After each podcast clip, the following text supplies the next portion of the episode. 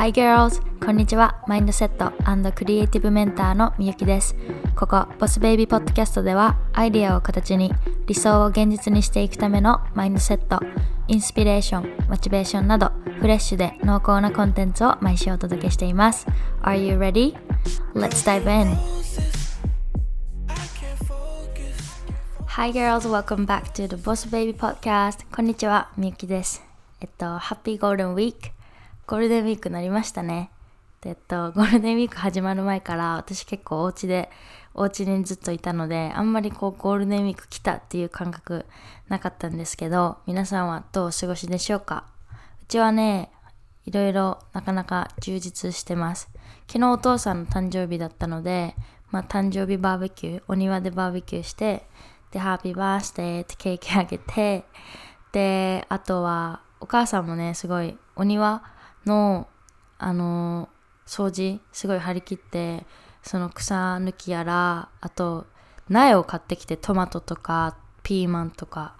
で苗買ってきてでお庭に植えて、まあ、結局私が水やりするんですけどね。でそうお母さんはそういうことやってて。で私は何してたかというと、えー、部屋のね断捨離をやったりあと今日の朝ねストーリーを見てくれた方は知ってると思うんですけど私のベッドルームに少し自分のこうオフィススペースみたいなのをちょっと作ってでそうですねここでもベッドルームでもなんかこう作業しようかななんて思ってます。はい。気になる人はインスタ見てみてね。であとはその断捨離してた時にお父さんが昔弾いてたちっちゃいギターが出てきたんですよ。で私すごいギター弾けたらいいなと思ってたからこれはいいチャンスだと思って このおうち時間がいっぱいある。今の時期がいいチャンスだと思ってでそのギターを引っ張り出してきてで練習ギターの練習みたいなのをちょこっとやったりあとはお昼寝したりまあそうですね。なかなかリラックスしたまあけど充実したゴールデンウィークを送ってます。で、まあ、このねゴールデンウィーク始まる前実はすごいこう何ストレスが溜まってたんですよね。で私多分ストレス溜まるほんと人並みに溜まるんだけどただそれが結構体に出やすい人でで何かっていうとその生理が不順になったりあと耳がね片方聞こえ聞こえにくくなったりするんですよ。左耳がちょっと聞こえにくいみたいな感じ。でそ体にサインが出る時もある。でそこまで行くと本当に結構ストレスレベルが高いからあ自分でも気をつけないけないなと思ってるんですけどそうこのゴールデンウィーク始まる前に生理不順になって多分何かしらストレスが溜まってるってことに気づきました。でそうでそのね生理が不順になって何がストレスなんだろう。そのストレス溜まってるっていうのはなんとなく分かってたけどその今ねコロナの時期でみんなすごいストレス溜まってるのは同じ。ただその自分ではあんまりねこうストレスを溜めてないつもりでも生理に出たってことは多分何かしら生あのストレス溜まってるんだって思って。でここ2ヶ月の自分の行動っていうのをちょっと振り返ってみたんですよね。でそしたらあの働きすぎってことに気づいてすごく。で、まあ、どういうことかというと私そのデザインの仕事と今ねこのオンラインコミュニティの運営っていうのをやってるんですけどその最近ね2つのねそのデザインとオンラインコミュニティ2つが同時進行で結構大きいプロジェクトがポンポンポンポン続いてたんですよね。で、まあ、その影響もあって結構1日12時間とかを仕事してるみたいな 何か作業してるっていう風な日々がすごい続いてるなってことに気づいてでそうですねなんか働きすぎが原因で多分ストレスをすごい感じててで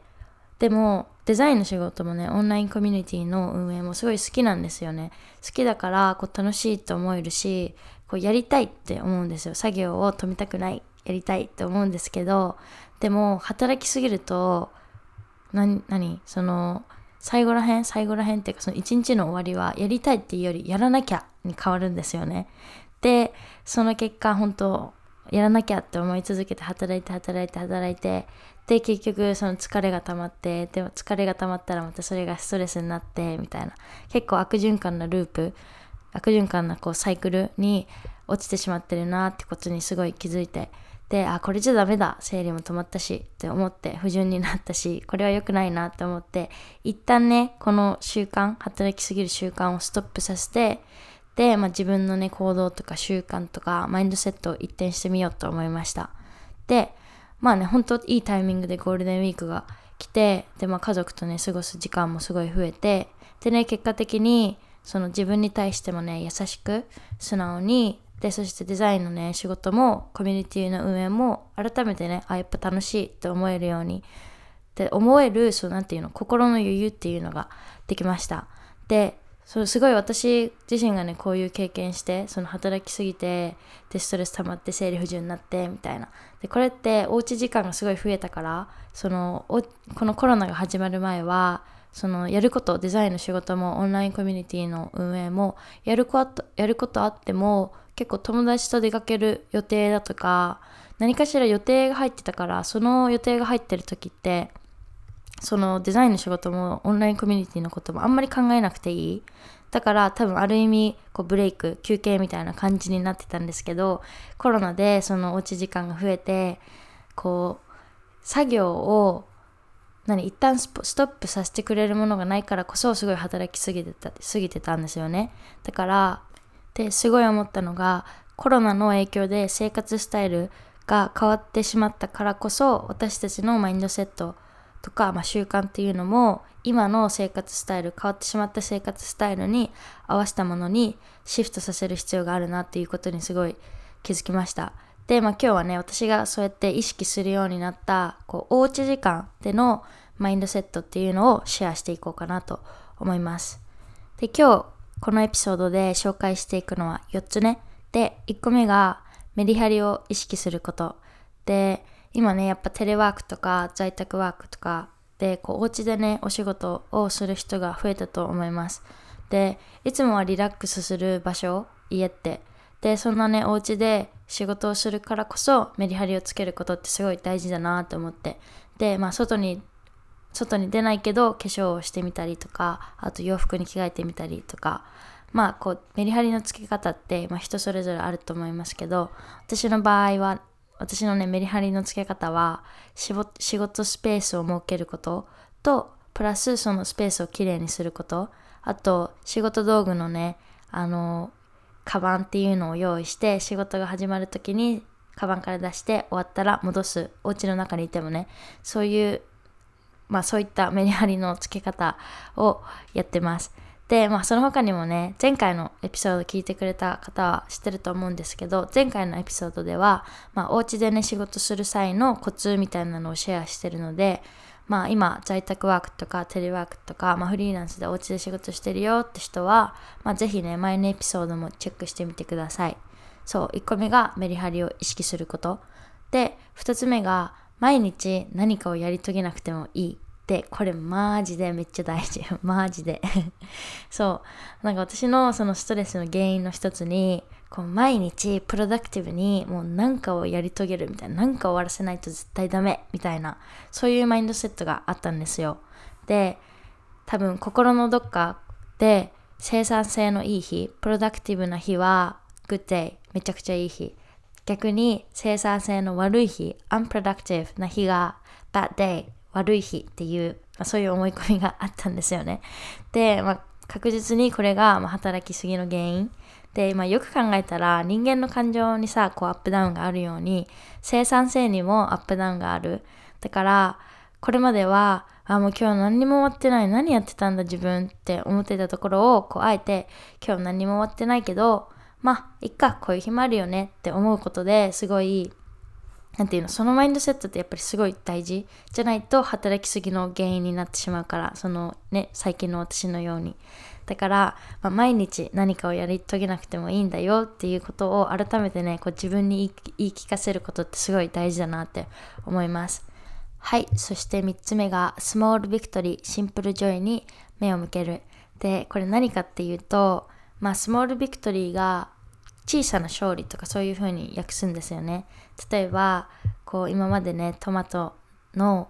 芽っていうの、な苗っていうの苗にこういったお水やってたのが、すごい大きくなってきたとか、あと私の甥っ子が暑いっていう言葉を覚えたとかそういうなんていうの小さなワンステップとか小さな victory 勝利とかそういうのでもう一個 simple joy が、まあ、そのままシンプルなシンプルな楽しみですよね例えば手作りで作った餃子がすごい美味しかったとかこう、ズームで久しぶりに友達と catch up できたとか、まあそういうシンプルな楽しみ。で、そういうのにもっとフォーカスを向けるのが必要ですよっていうことで、っていうのも、その私、すごいハイアチーバーの性格で、何かっていうと、こう、私の普段の意識って結構、一日のやることリストとか、ゴールとか目標とか、そういうのに結構意識が向いてしまうタイプだから、それはね、もちろんいいことでもあるけど、行き過ぎると自分を追い込みすぎちゃうんですよね。で、自分を追い込みすぎて、結果私みたいに長時間働きすぎたみたいな結構あるんですけど、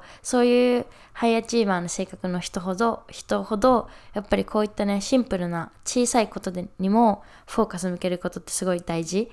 ね。で、なんか、それこそ多分甥っ子が新しい言葉を覚えたとか、何？なんかもう映画とかドラマっていうのを本当に時間を忘れてただただ楽しんでみたとか本当にそういう小さいことシンプルなことっていうのにもこう幸せを感じるとかそこにもっと意識っていうのを向けることでこうなんかしなんかしないとなんか終わらせないとってそういうマインドセットから抜け出すことができるもう一回休憩させることができる。それこそやっぱりスローダウンすることってすごい大事なんですよね。こう普段はあの走ってるわけじゃないですか。ゴールに向かって。もうめっちゃおりゃーって走ってるところを一旦ね休憩してちょっとシンプルな楽しみとかちっちゃい勝利とかそういうちっちゃなことに目を向けて一回マインドをスローダウンさせることで何て言うのやっぱり長距離ランするためにはこうね何計画的にじゃないけど ちょくちょくねあの休憩っていうのを挟んでいかないといつかねえあのエネルギーが切れてしまうんでそういうねマインドをスローダウンさせる意味でもこういったスモールジョイとかあと simple joy ん？ small victory か。 small victory とか simple joy に目を向けるのってすごい大事だなと思いまして。で私がどうやってあのそういうのにねフォーカスを向けてるかというと前に gratitude journal って紹介したと思うんですけど前のエピソードで。でそれはあの夜ね寝る前にその日あったあの感謝することを3つ書き出すみたいなシンプルなもの。でで私が最近始めたのがあのそれにそのグラティチュードジャーナルプラスその日あった3つのスモールビクトリーとかシンプルジョイっていうのを書き出すこと。だからあの何度も言うけど甥っ子が新しい言葉を覚えたとかトマトが育ってきたとかそういったねこうまあ本当にシンプルな小さいことでもこうやって書き出すこと、ジャーナルで書き出すことで、うちにね、フォーカスを向けることができる。で、もちろん3つだけじゃなくても、こう、あるだけ書き出してももちろんいいし、まあね、ただ、こう、なんていうの、箇条書きで書き出すだけなのですごいシンプルで始めやすいと思うので、こう、私みたいに、すごい、いつも全力ダッシュであのすごい走っててでちょっと mind slow にさせたいなとかちょっと休憩したいなとかそう思った方は是非この3つ simple joy とあのスモールビクトリーを書き出すっていうのをやってみてください。はい。で、4つ目が、えー、感謝すること。で、こう、おうち時間がね、増えたからこそ感じるストレスっていうのはいろいろあると思うんですよね。で、イライラもその一つかなってすごい思ってて、まあ、私が個人的個人的にすごい思うのがイライラでで例えば私今その実家のね福岡で、ん？福岡の実家か。福岡の実家でお母さんと2人でね、暮らしてるんですけど、たまに生理前とかお母さんに対してイライラする時があるんですよ。で、まあ、もちろんね、お母さんだけじゃなくって、こうパートナーとか誰かと一緒に暮らしてる人は、ま、イライラすること誰かに対してイライラすることってあると思うんですけどもちろん人だけじゃなくってこうお家のね w i f i が遅かったりだとかあと今日届くはずだった配達物が届かんかったりとかまあいろんな理由でイライラすることってすごいあると思います。でそういうのがね溜まっていくとまたストレスになったりみたいな。でまあねこれまでの私ってこうお母さんに対してイライラを感じよった時はもうほんとそのイライラを直接お母さんにぶつけてしまってましたよ。そのもう本当に。もうママごめんねって感じ。でもやっぱりそのストレス溜まってで最近の自分を振り返った時にこうそのイライラをねぶつけたところで私もその後からすごい後悔するし自分に対してイライラする。その八つ当たりした自分にすごいイライラするしでお母さんも嫌な気持ちになるだろうしお互いにとっていいことないなってすごい思ったんですよね。でここでやっぱりマインドセットシフトさせなきゃなと思ってでイライラを感じた時はイライラをね押し殺すっていうよりかはこう感謝の方にマインドをシフトさせるっていうイメージをすごい意識しました。例えばお母さんにすごいイライラした。でイライラしたそういう時こそお母さんが私のためにいつもやってくれてることっていうのを考えるようにしました。例えばご飯作ってくれたりとか洗濯してくれたりとかいつもね私がこれやるって言ったことに対してすごいサポート頑張ってとかサポートしてくれることとかもう本当にねあげたら お母さんが私にいつもやってくれてることってあげたらキリがないんですけどこういったことにフォーカスをシフトさせるそのイライラした時に。でそういうそっちにねフォーカス。感謝にそのマインドをシフトさせるとあのイライラがすごい軽くなるんですよ。すって心が軽くなる。だから本当にこの感謝にマインドシフトさせるってすごい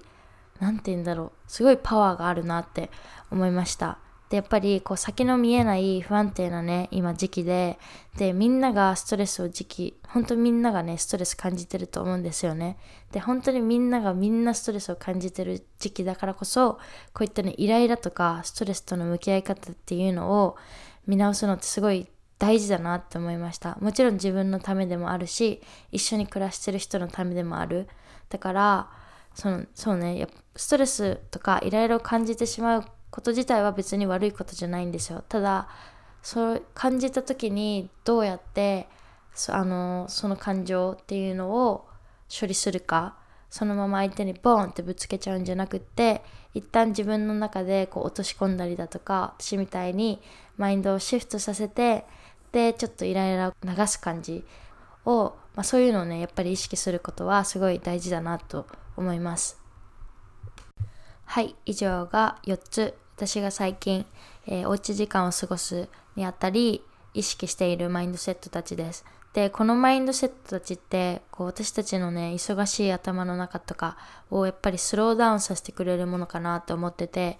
でスローダウンさせてくれることによってこう自分に対してもだけど一緒にいる人に対して優しくなれたりだとかあと心の余裕が生まれる。これはすごい大きいなって思います。なんか私も今までねこうやって全速力で長距離でグワーって走ってきて仕事とかコミュニティ運営とかでやっぱり多分どっかで疲れてて心の余裕がなかった。だからストレス溜まったりだとか。でそんな状態でもあんまりこういいクオリティのものっていうのは生み出せないと思うんですよね。だからこの心の余裕が生まれたことでこう仕事とか、まあ、コミュニティ運営に対するクオリティとかパフォーマンスもレベルアップしたしやっぱり何よりもう一回楽しいすごい楽しいやってて楽しいって思えるようになった。でそれはすごい